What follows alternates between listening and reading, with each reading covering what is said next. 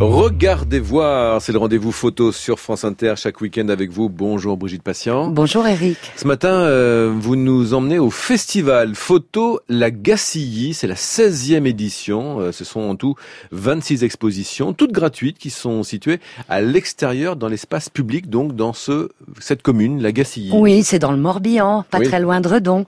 L'espace public, en fait, c'est de la verdure dans et autour du village.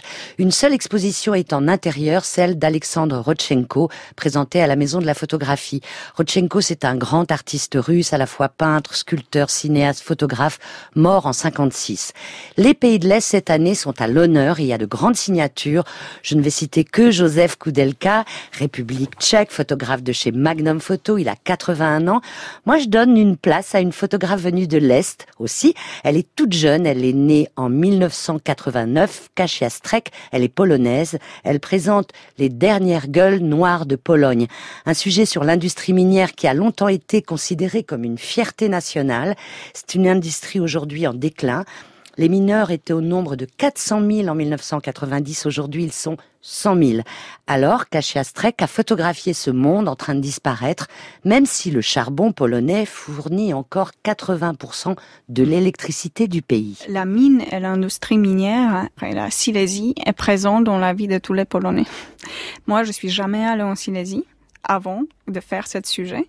Mais au moment où j'ai appris qu'il y aura COP24 qui va se passer dans la ville de Katowice, qui est considérée par certaines comme capitale de charbon de l'Europe, donc c'est assez ironique, je me suis dit, il faut absolument c'est là le moment où il faut que je fasse quelque chose. Et je suis retournée à plusieurs reprises pour rencontrer les régions, pour rencontrer l'industrie minière dans la région, comment ça change. Dans toutes les familles, il y a au moins une personne qui travaille dans la mine. Tous les mineurs que je rencontrais connaissent au moins un collègue qui est mort dans la mine. Euh, la mine, pendant le temps d'avant, donnait beaucoup de bénéfices. Il y a une fête, il y a tout ce qui est autour, parce qu'il y a aussi des uniformes, il y a une sorte de fierté des minières qui est très importante. Mais c'est aussi lié à choses aussi euh, surprenantes comme le fait que dans certains endroits, il y a des bâtiments qui se détruisent parce qu'il y a les mines en dessous. Et du coup, il y a des zones où les gens ne peuvent pas habiter. Donc il y a vraiment tous les mélanges de qu'est-ce que ça veut dire? Elle a exploré toutes les facettes de ce monde avec, par exemple, le portrait d'un jeune homme qui vient d'une famille de mineurs de charbon et qui croit au futur de la mine. Il ne pense pas du tout que le charbon joue un rôle significatif dans le réchauffement climatique.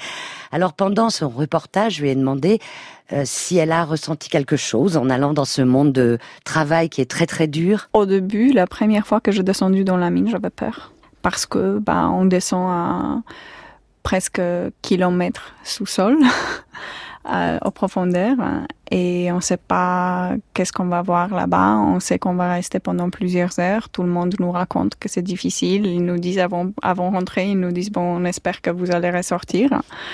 Euh, que c'est pas très rassurant. Donc la première fois, je pense que j'avais peur. Euh, on était avec la traductrice à un moment donné, elle, elle voulait retourner, elle avait super peur. Je me suis dit non, si moi je montre aussi que je peur, on va pas y arriver. Donc je je filais euh, devant pour lui donner un exemple. Mais oui, ça c'était compliqué de rentrer dans la mine finalement et de pouvoir photographier là-bas. Mais dans chaque reportage, il y a les éléments où on ne sait pas jusqu'à le dernier moment si ça va aller ou si ça va pas aller. Donc cette fois-là, ça allait très bien et je suis super contente parce que j'adore les images que j'ai prises là-bas. Kachi Strek a eu le prix Camille Lepage 2018 au festival Visa, pour l'image à Perpignan. Ouais, à Perpignan, elle avait fait une enquête sur les femmes qui se battent pour le droit d'avorter dans les pays où c'est illégal.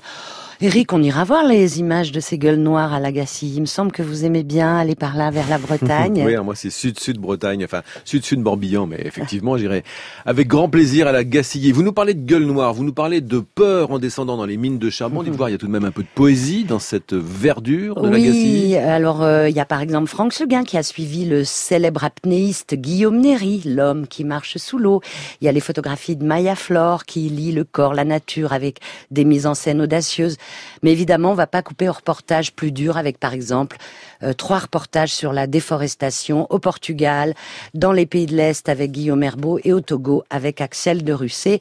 Il faut au moins, Eric, mm. une journée pour découvrir toutes les expositions. Eh bien, on ira avec plaisir. La programmation donc du festival photo La Gacilly est en lien sur euh, votre page. Regardez voir donc sur franceinter.fr. Merci Brigitte Patient.